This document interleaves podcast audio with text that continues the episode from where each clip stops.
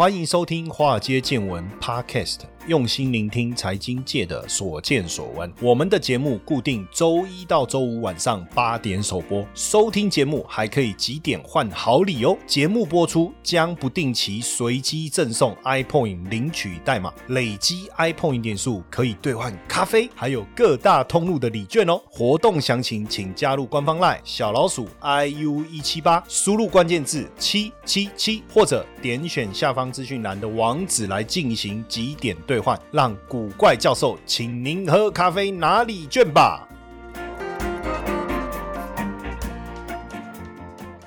好，各位听众朋友，大家晚安哦！我是谢承彦，欢迎今天大家有这个时时间能够上来听一听我们所要跟大家谈的一个内容哈。那我们今天的主题要聊什么？聊巴菲特。巴菲特有什么好聊的？对不对？我我在年轻的时候，我在念研究所的时候就听过巴菲特了，对不对？我一直以为大家在聊自助餐呢，因为他们都讲巴菲巴菲，一直讲巴菲啊，不是 buffet，，是巴菲特，巴菲特，巴菲特，重音到底要放在哪里？巴菲是自助餐呢，多一个 T 少一个 T 差很多哎，一个是巴菲特，全世界数一数二的有钱人，一个是自助餐，所以我一直以为的他们在聊自助餐哦，你看这个水平差到这个。程度就是太想吃东西了，是不是？哦，然后到最后我才知道，哦，原来在聊巴菲特。当然，我也这个去了解了八神，哦，我们都讲他八神，股神巴菲特他的投资策略，他的投资策略呢，就是以价值投资为主轴。对不对？但这个实际上啊，当然，我觉得呃，很多人在聊价值投资啊，是不是真的懂价值投资？我觉得这个部分当然就有值得我们去探讨的地方哈。你说老师，那你今天是要跟我们讲什么叫价值投资？Maybe 我们看看时间够不够。但是呢，我们再来想一件事情哈，什么叫价值投资？好了，意思就是说，就好像爬山一样。我记得。我忘了几年级的时候，年小时候，我爸带我去阿里山，然后呢，呃，带我们去看这个日出，哇，我觉得那个日出真美啊！所以后来呢，我念了大学呢，我就想说，在呃圣诞节有一年的圣诞节，我就想说跟我的那时候的女朋友一起去阿里山来看日出。那你知道年轻没有钱，所以我们就买了这个半夜的这个火车票，也不知道为什么啊。我想起来，因为圣诞夜嘛，哦，我们是打算圣诞节到阿里山，所以我们圣诞夜出发，那我们就买了这个半夜的火车票，而且我们买的是平快车，年轻人要省钱嘛，然后也没有位置坐很多人，所以我们就坐在行李箱上，一路我们就这样晃啊晃啊晃啊晃到了嘉义，到了嘉义呢，麻烦凌晨，那没有交通工具可以上阿里山，所以呢，我们就在这个车站在那边窝着，在那边等，然后等到了第一班公车，我们就上到阿里山去了。那为什么？我想要去阿里山，因为我就印象中那个日出很美，很美，很美。那很小的时候，我就想说，长大了我一定要再去看一次，非常的浪漫。然后哇，那个冷的要命啊，阿里山啊，尤其是冬天啊，哇，穿了很厚啊，而且我有鼻子过敏啊。你知道鼻子过敏的人很痛苦啊，在这种天气很冷的地方啊，早上起来的时候会一直打喷嚏，一直打喷嚏，很不舒服。但是呢，我们还是很早想办法，然后然后要去看看这个日出。那当然，最后有没有看到日出？没有，为什么？因为爬不起来，哦哦，爬不起来。那这个很像很多人登山啊，一定要去挑战，比如说圣母峰。那不管你从哪一个坡，你从北坡还是南坡，最后一定可以走到圣母峰。这个其实跟价值投资的概念是一样，反正你最终一定能上圣母峰。你一定能够长期投资获得很好的成果，但是这在登山的过程中，尤其是像圣母峰这么值得挑战的这个登山路径，你可能稍有一个不小心，那你可能就会掉入很严重的陷阱哦。所以呢，其实价值投资有没有一些陷阱在？哈，肯定有。我们先聊一个概念哈，因为大部分大家都说要去找价值被低估的股票。当然，股价大跌，价值就是被低估嘛。也就是说，股价远低于它的价值哦，那你就有很大的安全边际，对不对？比如说，这个股票价值十块，你的股价两块钱，哇，那太好了，打了两折，那这个很值得买。但是实际上呢，索罗斯曾经谈过一个概念，叫做。反身性。什么叫反身性呢？在讲反身性之前，二零零八年金融风暴，很多价值投资者就因为股市大跌，价格便宜就进场，结果后来再大跌，手上的价值股就血本无归。当时台股是从九八五九开始下跌，跌到七千点的时候，我都印象非常的深刻。各大投信机构啊，开始呼吁说，台股啊的股价到这个地方啊，已经折扣再折扣，很便宜的了，可以买进。没想到台股又从七千点跌到。三九五五这个过程，所以呢，这个就是一个反身性的一个概念的思维。你在做价值投资的时候，到底现在是不是真的够便宜？什么意思？什么叫反身性呢？我觉得这个例子举得很好，我就用这个例子来分享哦。有如果有一个罗马人跟你讲，他说所有的人罗马人都在撒谎，那请问这个罗马人讲的是真的还是假的？有一个罗马人说所有的罗马人都在撒谎，那请问是真的假的？呃，如果你相信他，就就比如说你就说，哎，所有摩罗马人都撒谎哦，你。相信他讲的，那就表示这个罗马人他讲真话，因为他告诉你所有人都在撒谎。那可是问题是他是罗马人呐，那他要讲的真话，那就不是所有罗马人都撒谎哦。听得懂这个意思吗？看，这是玩哲学，对不对？一个罗马罗马人说，所有罗马人都撒谎。如果他讲的是真的，因为真的所有人都撒谎，那也不对啊。那可是他是罗马人呢，那他就在撒谎。那如果他在撒谎，那他讲的就不是真的。那到底是真的还是假的？你懂我意思吗？那这就叫说谎者悖论。所以在面临投资的时候，牵扯到一个状态。如果我们所所在讨论的这个议题跟我们自身相关的时候，就会产生这种所谓的叫做这个涉及自身的。参与者悖论的一个概念，简单来讲，就是参与者的认知跟被认知的对象会相互影响。简单来讲，你认为股价会跌，那股价真的会跌。那股价的下跌又影响了股票的价值。那到底是因为价值的下跌导致股价的下跌，还是股价的下跌让你觉得价值跟股价中间产生了值得参与的这个缺口？就变成是这样啊，所以这种价格影响价值的现象产生了一种恶性循环。过去有一个知名的例子，就是二零零八年的贝尔斯登。那一开始二零零七年因为次级风暴的关系，所以呢，贝尔斯登的股价呢产生了大幅度的一个修正。可是大幅度的修正呢，又因为流动性的一个问题。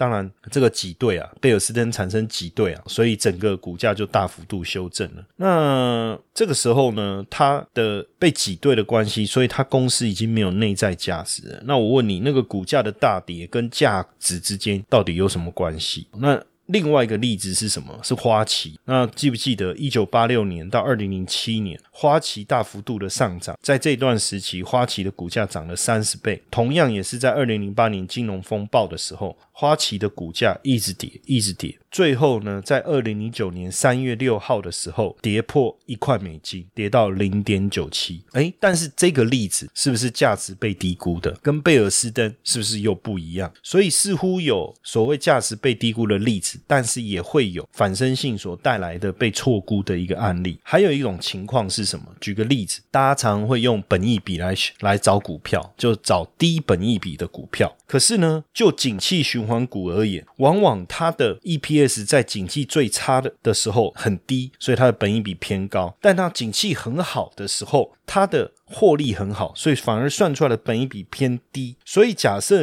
你以这个本益比去衡量周期性、景气循环周期性的股票的时候，有一件事情你会被误导，什么意思？就它现在你所看到的高获利。并不会是长期持续的一个现象。我就举一个例子哈，当然最近大家最关心的就是这个航运股，对不对？航运股呢，第一季的时候，不论是这个长隆、万海还是阳明，获利呢大概都在七块钱左右。万海是赚六块六了，那长隆呢赚了七块二，获利是非常的好。但是呢，很多人啊，应该是说有一派他的讲法。是，哎，这个本益比这么低，为什么不能投资？那但是问题是，就景气循环的角度来看，本益比最低的时候，不就是这个产业最旺的时候吗？那如果我在它最旺的是投资它，然后未来它的获利是会越来越少的，那本益比就会变成越来越高啦。那不是变成很吊诡的事情吗？这个时候就又回到我们在讨论价值投资的时候，在想的事情是，你到底对于价值投资的认定是持有多久？久叫价值投资？一年吗？我跟各位讲，不是。两年吗？也不是。就像巴菲特讲的，如果一档股票你没有办法持有十年，你也没有打算持有十年，他就说你连这个一分钟都不用考虑啊，对不对？因为在呃五月二十五号，台华这个之前我有介绍，也有介绍过这支股票，它不是这个航运业者，它是海空陆运的承揽业者。OK，还有包含报关相关的业务，他讲了一句话，他说今年、明年航运的景气还是很好，就是一个多头的行情。诶，而且他们公司也确实在今年的第一季获利超过三块钱，三点一六，相当于去年前三季的总和。请问一下，是不是一个大爆发？是啊，而且包括铁路运输的部分，货运的成长，去年就相较于前年成长了四倍了，今年第一季又较去年成长了八十趴，很好啊，很。很旺啊，而且本一比算起来是低的啊，而且这样的情况会持续多久？我也认同，应该会持续到明年的第二季，甚至第三季。但是如果你现在来投资它，到底你投资的是顺应现在这个产业的热度所做的操作，我们叫做趋势投资好了，还是真正的价值投资？我跟各位讲，这绝对不是价值投资，因为你在这个时间点，你用本一比去讨论这一家公司，基本上就。犯了我刚才讲的，处于周期性顶点的产业，其实就是低本一比的股票。所以，如果我用本一比在讨论这个航运的话，实际上用它来当做价值投资的标的的话，totally 就是一个错误的思维。嗨，各位听众粉丝们，大家好！告诉大家一个好消息，哎，我们的节目啊，在 Mr. Bus 订阅突破三万粉丝了。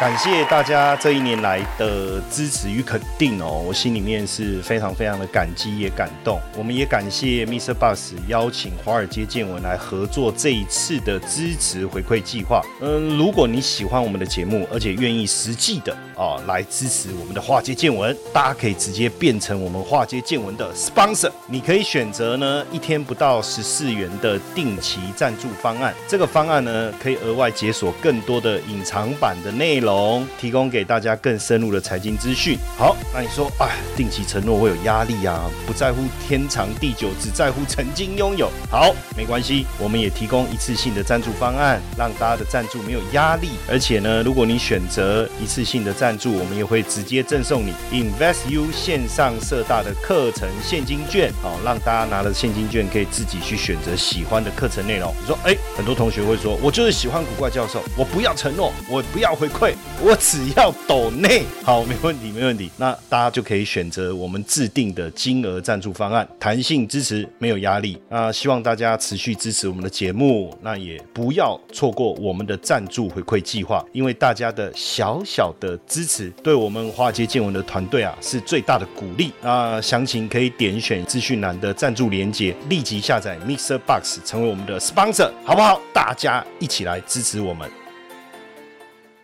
哎，那你说，那到底可不可以投资航运股？可以啊。那你又说价值投资的思维，因为当你在投资、在讨论价值投资的时候，我觉得反而应该你要想的是，哎，一个景气循环股，我应该在景气最差的时候，但是它保有它的市场规模，所以一旦景气上来的时候，它会赚钱，所以我应该在景气不好的时候，它本一比最高的时候来投资它吧。我期待未来三年、五年、十年的景气大行情，那这样我认为属于价值投资的思维没有问题。但是当景气上来了，它获利已经很好了，它未来会走多久不知道，两年还是三年？那这样叫什么？趋势投资叫波段操作。这个部分我觉得还是要有一个清楚的认知。那还有一种情况是什么？哎呀，因为它的资产非常的丰厚，一旦重估以后不得了。我们也常常听到这样的话，尤其是台湾的很多的资产股，过去我们常谈到的哦，像台肥啦、南港啊、农林啊这一类的资产股，可能他说哎，房地产价值一百亿，可它的市值只有三十亿啊。那如果你真的相信这一套的思维，不好意思，你又掉入了陷阱。为什么？为什么这是陷阱？请问一下，他的房地产土地价值一百亿，公司市值只有三十亿，这件事持续多久了？三年、五年、十年、二十年，其实一直都是这样。那这些土地他要不要去重估？如果他这辈子就是不重估，你光在那边讲它价值一百亿也没用啊。还有他的土地的价值有没有去开发？要不要活化？如果都不把它动起来，就活动了动了哈，那有什么用？而且我们是小股东啊，我们也不可能逼公司造。我们的想法。哦，资产重估，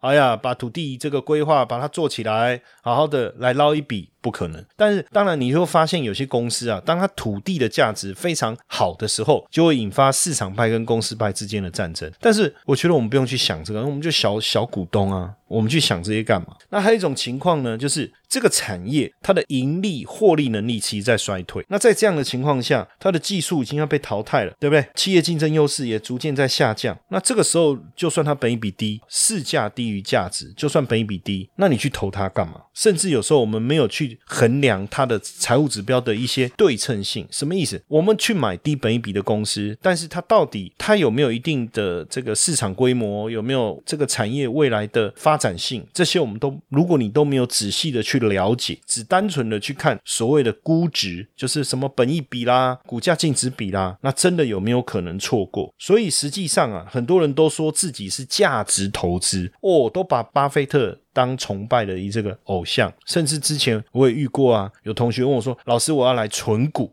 哦，我说好，然后呢，结果聊一聊，他说：“哎，上次老师你跟我讲那金融股最近大涨，我是不是可以卖掉了？”嗯啊，你不是来存股的吗？你不是价值投资吗？甚至有一次我去一个非常大型的演讲，哦，那时候这个我们都还有很多现场讲座，到处跑，然后有一个金融机构，他发行这个权证，就是叫牛牛证，哦，存股的牛证，然后就找我去当演讲的嘉宾，哦，那那一场演讲。哦，人数非常非常多，几百人这样。可是后来我现在发现哦，这种几百人现在真的没什么了不起，对不对？我们每次在这个 Mr. Box 的这个语音教室做直播的时候，现在随便都上千人、两千人了。然后我们的 Mr. Box 的这个华尔街见闻的 Podcast，有时候一集收听这就超过五万了。但是当时确实啊，因为现场很多人的时候会比较嗨啊。因为像我们现在，比如说我在录这个 Podcast 的时候，那就只我一个人啊。然后抬头一看啊，上面有一台摄影机啊，里面也是只有我哦。那现场你讲的好不好，你也不知道，因为没有人会鼓掌啊。然后你讲笑话，到底是这个好不好笑，你也不知道，因为你也听不到笑声啊。那有时候为了让市场这个整个气氛活络点，只好自己讲话讲大声一点，用力一点，这样子哈。哎，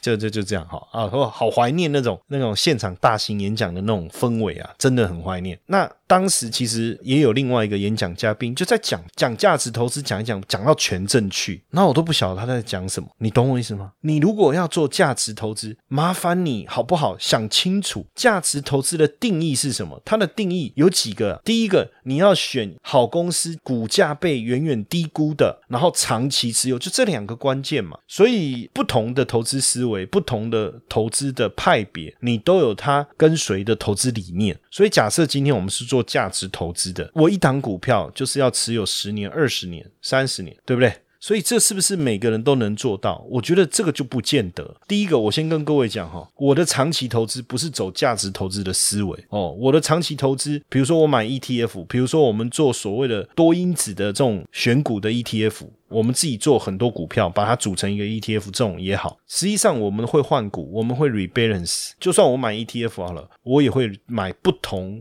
形态的 ETF 来去做组合。那这个跟价值投资是不同，它叫长期投资，但是不是价值投资。我们叫投资组合，叫 portfolio，我们叫 investment。所以价值投资的理念，你自己就要很清楚。所以每次只要有人开口价值投资，闭口价值投资，我想要闭嘴。你好，不要这样，这样又没礼貌。我就问他说：“哎。”你讲的非常有道理，我也非常欣赏巴菲特，他也是我非常崇拜的偶像。但是可不可以麻烦你描述一下，到底你对于价值投资的认知是什么，或者什么样的股票比较适合价值投资呢？对不对？那他能不能说得很清楚？这个时候才能了解他的理念是什么。要不然你不要打着价值投资的幌子，然后做一些短线操作的一个事情，对不对？所以真正以价值投资为投资理念的人，你要做到两件事啊。第一件事情，你真的要选到。对的，可以长期持有的标的啊，所以为什么过去我有一位我非常崇拜的一个投资大师，他就曾经讲过，他说巴菲特只有一个，我们都不可能是巴菲特，我们也不可能成为巴菲特。他讲的真的非常有道理，对不对？为什么？你看巴菲特的选股的这个能力之强大，强大到什么程度？他所买的这些股票，过了这几十年来，证明真的是好股。但我想问大家，你现在有没有把握？你所选的哪一只股票，你可以？证明它未来三十四四十年后会是好股票。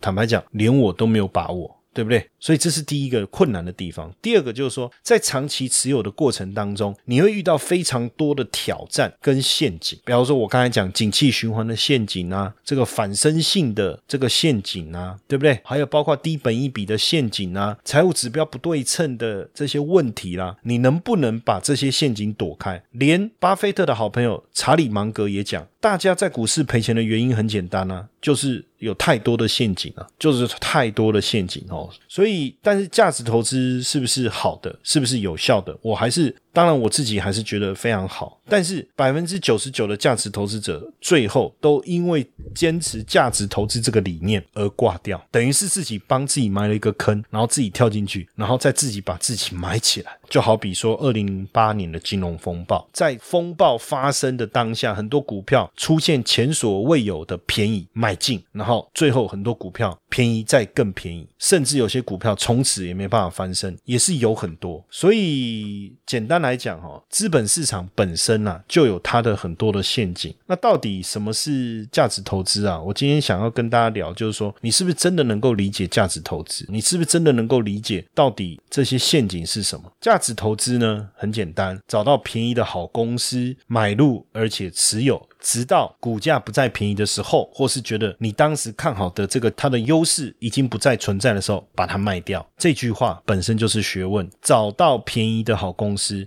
好公司怎么会便宜呢？对不对？好公司怎么会便宜呢？假设这是一个龙井，请问台积电是不是好公司？是，请问现在算不算便宜？联电是不是好公司？现在算不算便宜？联发科是不是好公司？现在算不算便宜？可是当你找到好公司，它不便宜的时候，你要等到什么时候，你才有？机会去持有它，所以到后来大家的做法变成是去找便宜的公司。可是便宜的公司肯定不是好公司嘛？那如果它是好公司，那为什么便宜呢？对不对？就是我们刚才讲的第一个，这个投资者，我们讲含自身这个刚才讲罗马这个概念的这个所谓的悖论嘛，就是这个概念。那所以。这个逻辑什么时候适用？在股市大跌的时候，在金融海啸的时候，好公司依旧是好公司，但是它变便宜了，这个时候才值得我们来介入。但是所有做价值投资者都知道两个问题：第一个问题，什么时候会出现这种黑天鹅的风暴？哎呀，不知道啊，对不对？那好不容易，去年疫情的关系，好像出现了一个很好的机会。可是这个机会到底是波段操作的机会，还是真的价值投资的机会？不知道，可能我们要再过几年以后才能来验证。但是至少当时疫情发生，股市大跌，愿意进场。操作的投资人在这一波也赚很多钱，那到底他赚钱是不是因为他价值投资的概念赚到钱，还是很单纯的就是本一笔嘛，对不对？本一笔思维嘛，那是不是真的符合巴菲特的投资原则？那如果我们讲疫情的这个概念是符合巴菲特的投资原则，那可不可以请这些巴菲特的信徒们回答我一下？我不是在挑战你们，我只是想了解你们知道了是不是真，是不是真正巴菲特所在谈的东西？如果是，那为什么巴菲特在疫疫情发生的时候，没有像大家所想的大幅度的买进股票，反而是大幅度的减码他手上所持有的这些股票，而这些股票在最近大涨了，那不是又打脸巴菲特？那我们怎么去解释呢？所以很多人所认知的价值投资，跟巴菲特所推崇。真正在做的价值投资其实是不一样的，所以不要再跟我讲你是巴菲特的信徒，充其量你只能说你是在做趋势操作，对不对？在趋势要上升的过程中，找到被低估的好股票。就这样子而已。那顺着趋势来做操作，这样子而已，是不是真的这样子投资？我觉得未必。那我相信大家平常也会想要多吸收一点财经讯息哦。那我们现在荆州刊免费让各位看一年的活动起跑了哦，听了是不是很兴奋，很想赶快了解详情呢？那记得到我们的这个官方赖哈，加入我的赖好友小老鼠 iu 一七八，小老鼠 iu 一七八，你输入关键字 today t o d a y。那输入关键字以后呢，就有一个连接进去，你就可以看到整个活动的讯息了。金周刊免费让你看一年，哈，这么好看的一个活动，还不赶快来参加？满来的 友会，我来讲。那我们是不是要真的谨守价值投资的原则？我觉得倒也还好，对不对？顺着景气，顺着这个趋势走，我觉得有时候反而比较轻松。我我这样讲哈。未来几年的景气到底会不会好？如果会，那手上的股票，如果你觉得够好，未来的产业前景够好，那就抱着就好了嘛。因为最近呢，这个摩丹摩根斯坦利的执行长他就说，哦，他预测哦，他预测说明年初会开始升息，明年初会开始升息。哎呦，他说年底会开始缩减购债规模，明年初会开始升息。为什么？因为他觉得未来的景气是 OK 的啊，他对美国的经济复苏充满了信心。那请问一下，那在这样的一个论调之下，好，那他又讲到。因为大家也知道，如果一旦缩表开始升息，可能股市会跌。而且我跟你讲，他很有把握，哦，因为这一位摩根斯坦利的执行长叫 James Goldman，他在二零一五年初的时候就说，当年联总会会升息。果然，联总会在二零一五年十二月升息，所有人都认为他的观点是错的，因为大家都认为，经济学家都认为要二零一六年。同样的，这一次他预测二零二二年就会开始升息。目前的经济学家也都认为是应该是二零二三年。那如果他是对的，那股市会开始修正，对不对？然后呢，顺着景气又开始大涨。那请问一下，那我们做价值投资的人现在到底该做什么？可是股票都不不便宜啊，我们到底该跌再买进？顺着景气循环继续来看好，还是说利用这个现在要跌之前赶快卖掉，跌了再买一次？我不知道。但是基本上你会发现很多的股票都不便宜啦。那如果以价值投的角度，我们也回来聊金融价值投资就存股嘛？请问金融股可不可以存？最近金融股听说疫情扩散，不是金融股疫情扩散，就是疫情扩散已经影响到金融业了。然后呢，我们现在发现呢，这个这个银行员工呢，一天到晚有人确诊。然后现在各分行还要开门，因为你没办法数位化啊，对不对？你疫情很热的地方，你也没办法暂时关闭啊，不行啊，哦，而且这个主管机关禁止啊，你没有弹性啊。那甚至比如说要开户，可不可以线上开户？很多的业务可不可以数位化？比如说你要做 KYC，一定要面对面吗？这个很多的问题也暴露出各产业的问题。好，那如果真的它跌了，金融股受到影响了，可不可以买进？是不是一个价值投资的思维？那最近呢，越南、印度的疫情特别特。特别严重，也影响到了整个制造业，所以呢，很多的制造业呢就要把他们的工厂移回去大陆。这个就是我在讲说长期持有当中可能会遇到的一些变数。那讲回来，半导体，大家觉得说半导体是非常好的，在台湾好，那大家知不知道现在台湾的半导体产业遇到一个什么样的问题？它遇到了一个问题，韩国现在宣布他们的 K K 就是 Korea 的 K 了哈。半导体的战略，他们要组成国家队，未来十年要投资十二点六兆台币，愿景是让在二零三零年的时候，让韩国成为全球最先进、最大的半导体产业供应链的生产基地。好，那距离现在几年？九年。那你愿不愿意持有台积电？从现在开始到二零三零年，这可能就是一个价值投资要面临的很大的一个问题。对不对？所以怎么想这些事情？然后呢，最近呢又一个很有趣的讯息，特斯拉呢，它过去都用这个雷达，对不对？就是镜头嘛。那以前他对于这个光达的感测器是不屑一顾，他认为这个是不会成功的一个概念。那大家知不知道光达是什么方式？就是用激光来测量距离，所以它的精准度很高，测量的距离很远，尤其是在夜晚的时候，它的辨识效果特别好。但是呢，哎，刚开始他骂的要命，说。镜头才是唯一解决所谓自动驾驶对于环境辨识一个非常重要、最重要的解决方案，而且是唯一的解决方案。可是最近他的新车 Model Y 既然要装光达感测器，因为测试影片出来了，为什么成本大降啊？再来，特斯拉每次自驾的时候频频的出现车祸，那肯定就是跟它的辨识能力。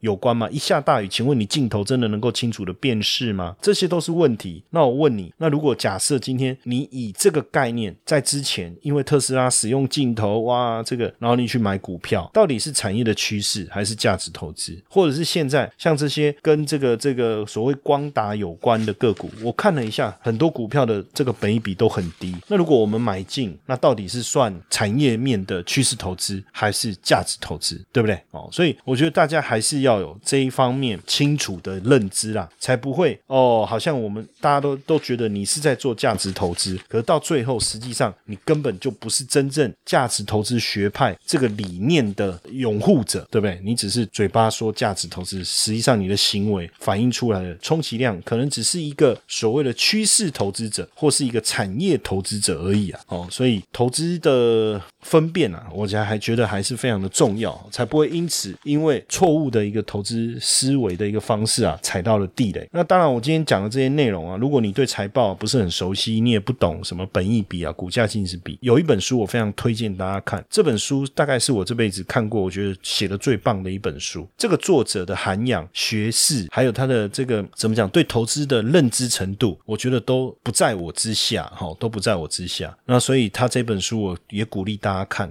哦，这本书的书名叫《神奇五四三选股法》啊，对了，作者就是我啦。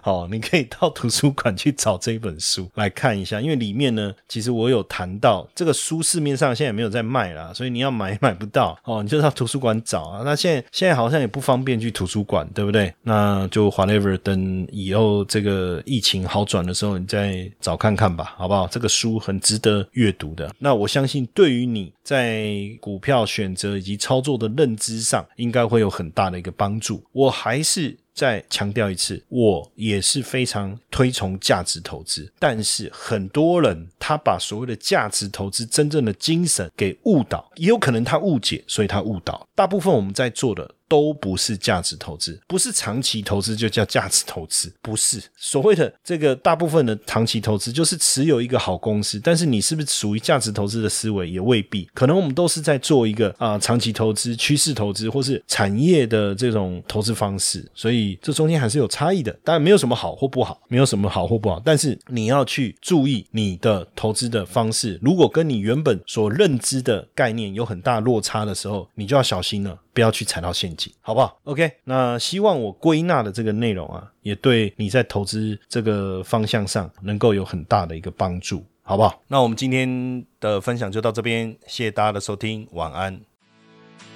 接下来就是我们今天的彩蛋时间，iPhone 领取代码 G 五四四二，活动详情呢，请到下方的说明栏观看。